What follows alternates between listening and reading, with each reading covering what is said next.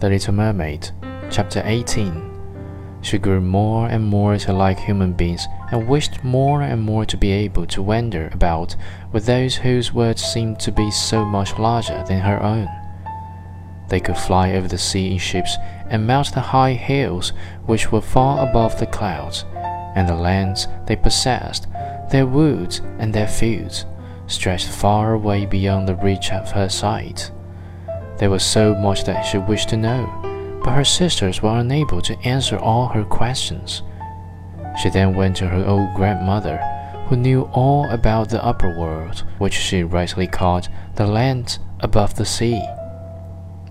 If human beings are not drowned, asked the little mermaid, can they live forever? Do they never die, as we do here in the sea?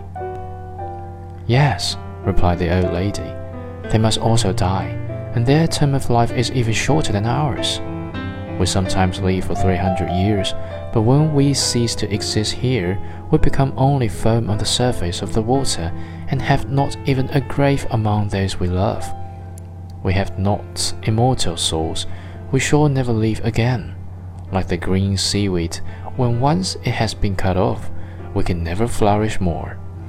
Human beings, on the contrary, have souls which live forever, even after the body has been turned to dust.